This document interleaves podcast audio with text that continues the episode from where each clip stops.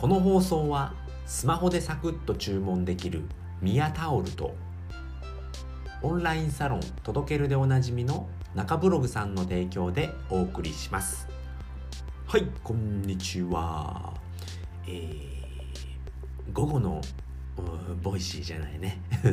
午後の部始めたいと思います。えー、ちょっと周平さんの放送を聞きすぎて、えー、同じ言葉で言いそうになりましたね。はい。ということで、今回はですね、えっ、ー、と、情報商材イコール楽器、オンラインサロンイコールジム、それぞれの共通点ということでお話をしたいと思います。えー、この放送はですね、えー、周平さんのですね、まあ、ボイスボイシーのパーソナリティの周平さんですね、えー、情報商材と楽器の共通点という放送をしておりましてあめちゃくちゃ僕には刺さりましたので、まあ、その話、えーと同じになっちゃうのかな。同じにはならないと思うんで、まあ、その影響を受けたのでちょっとそういうお話をしたいなと思いまして、えー、と収録をしております。で周平さんの放送もねまた概要欄に貼っておきますのでそちらも聞いていただけるともうぐさぐさ刺さりました僕は。うん。なので、えー、お話をしたいと思います。でねまあ今日はね情報商材の話ばっかしてるんですけれどもえーお話をしていこうと思います。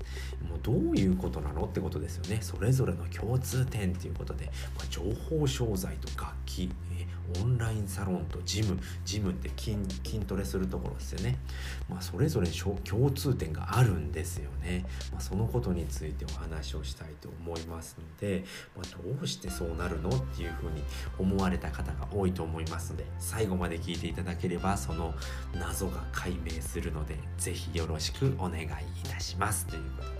はい。ではですね、まあ、どういうことなのか。まず情報商材イコール楽器ということですね、まあ、情報商材も楽器もまあ同じことなんですよってことですよね。イコールっていうことは。そりゃそうだろうねって話なんですけれども、まあ、まず楽器ですよね。まず楽器っていうのはま買ってうん例えばそうだな、まあ、ギターを買いましたと。ギターを買いましたっていうことをするんですけれども、まあ、それを買っただけでは弾けるようにはならないですよね。まあ、それを毎日触って、えー、と調べてどういう音が出るんだろう。ここをこうやって押さえればこういう音が出るっていう風ですよね。ギターって。僕ちょっとやったことないんですけれども。じゃあなんでそれで話してんだよって話なんですけれども。まあその楽器はそうやって弾くものですよね。買っただけではうまくならないんですよね、まあ、それそういうことですよね、まあ、楽器は買っただけではただの道具ですよね。楽器っていうのは。それを練習して弾けるようになる、えー、野球で言えばバットを買ってグローブを買って、まあ、買っただけではうまくならないですよね。買っただけでボールが取れるのかって言ったら取れないですよね。ボールが打てるのかって言ったら打てないですよね、まあ、それを打つ。えー、練習をする、うん、ボールを取る練習をするっていうことをやることによってうまくなっていくわけですよね。で情報商材ですよね。情報商材も同じなんですよね、まあ、買っただけではうまくなりません。情報商材を買ったからといってその売っている人が教えてくれるのかっていうと教えてくれるわけがないんですよね。なのでその買ってそれをどのように扱うのかっていうことが大事なんですよね。なんで情報は獲得しただけではただのゴミなんですよね。楽器も一緒ですよね。楽器も買っただけではただのゴミです。置いてあるだけではアンティークじゃないんですよ。それは弾いて音を出すことによって、えーと、楽器というものになるわけですよね。なんそれと一緒なんですけれども情報商材ってなるとなんか、えー、せっかく買ったのに教えてくれないからできませんみたいな。人のせいにしちゃうんですよね。いや楽器じゃああなたは楽器買った時に楽器屋さんに行って言うんですか？何で教えてくれないんですか？って。言うんですかって話ですよね。それと全く一緒なんですよね。なのに情報商材は騙されたとか。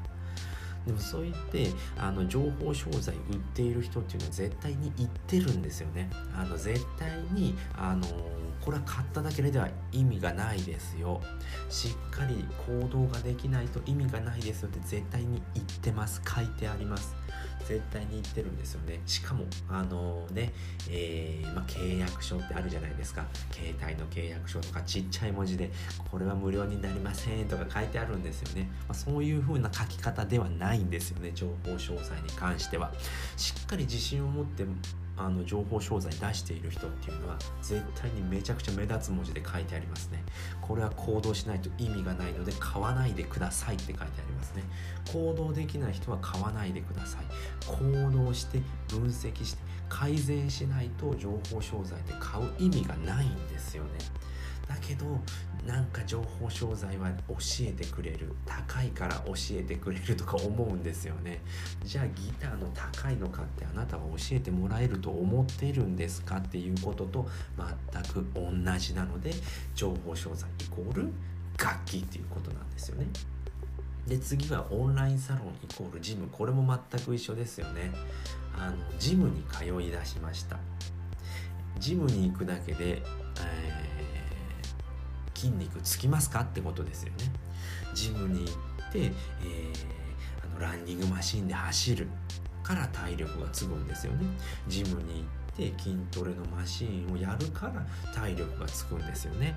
じゃあオンラインサロンに入ったらそれだけで、えー、ねあの成長ができるんですか？ってことですよね。いや毎月お金払ってるんだから成長できるでしょ？ってなっちゃうんですよね。オンラインサロンだと。そうじゃないよってことですよね。あの手取り足取り教えてくれるわけではないんですよね。自分がうーんそうですね。まあオンラインサロンにもよると思うんですよ。ジムにもよると思うんですけれども、まあ、手取り足取りやりますよっていうジムっていうところもやっぱりそのジムの利用料プラスその教える代ですよね。月謝月謝っていうのかな何ていうコンサル代っていうのかな。僕僕ジム行ったことないんでよくわかんないんですけれどやっぱりそうやってパーソナルトレーナーをつけるってなると別にお金がいるわけですよね。ジムに行くお金と別にそういったお金もいるわけですよね。教えてください。って行くわけですよね。でオンラインサロンも同じことなんですよね。オンラインサロンにただ入っているだけでは全く成長はしませんよってことなんですよね。どうやってオンラインサロンを利用していくのかその主催者の人っていうのはやっぱり知識がある人なんですよね。そういう人にどうやって絡んでいくの絡んでいくっていうのかな、まあ、どうやって利用するのかってことですよね。ちょっと言い方悪いかもしれないんですけれどもやっぱりその入っただけで何も発信をしないとかずっと受け身であったらなんであのちゃんと見てくれないんだろうって思っちゃうんですよね。そういう場所ではないんですよね。オンラインサロンっていうのは入って行動してこういうふうに行動したけどうまくいきませんどうしてですかって聞かないと教えてはくれないです。えー、っとなんかやっててもうまくいかないな教えてくれないかなそれだったら入る意味がないのでやめた方がいいです。やっぱりねうん無料無料だったらいいと思うんですけれどもそれで。やっぱりお金を払ってやっているわけなんで自分が行動しないとやっぱり身にはならないんですよね。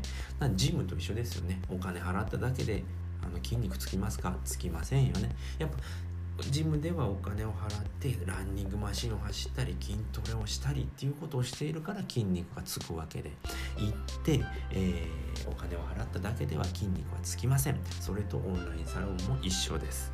オンラインサロンも行って行動しないと何も意味がないんですよということで、まあ、それぞれ共通点がありますというお話でございました。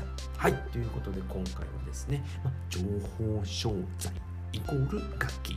オンラインサロンイコールジム、えー、それぞれの共通点ということで、まあ、どちらも、えーとまあ、買ったり契約するだけでは意味がないですよ。しっかり行動しないと意味がないんですよというお話でございました。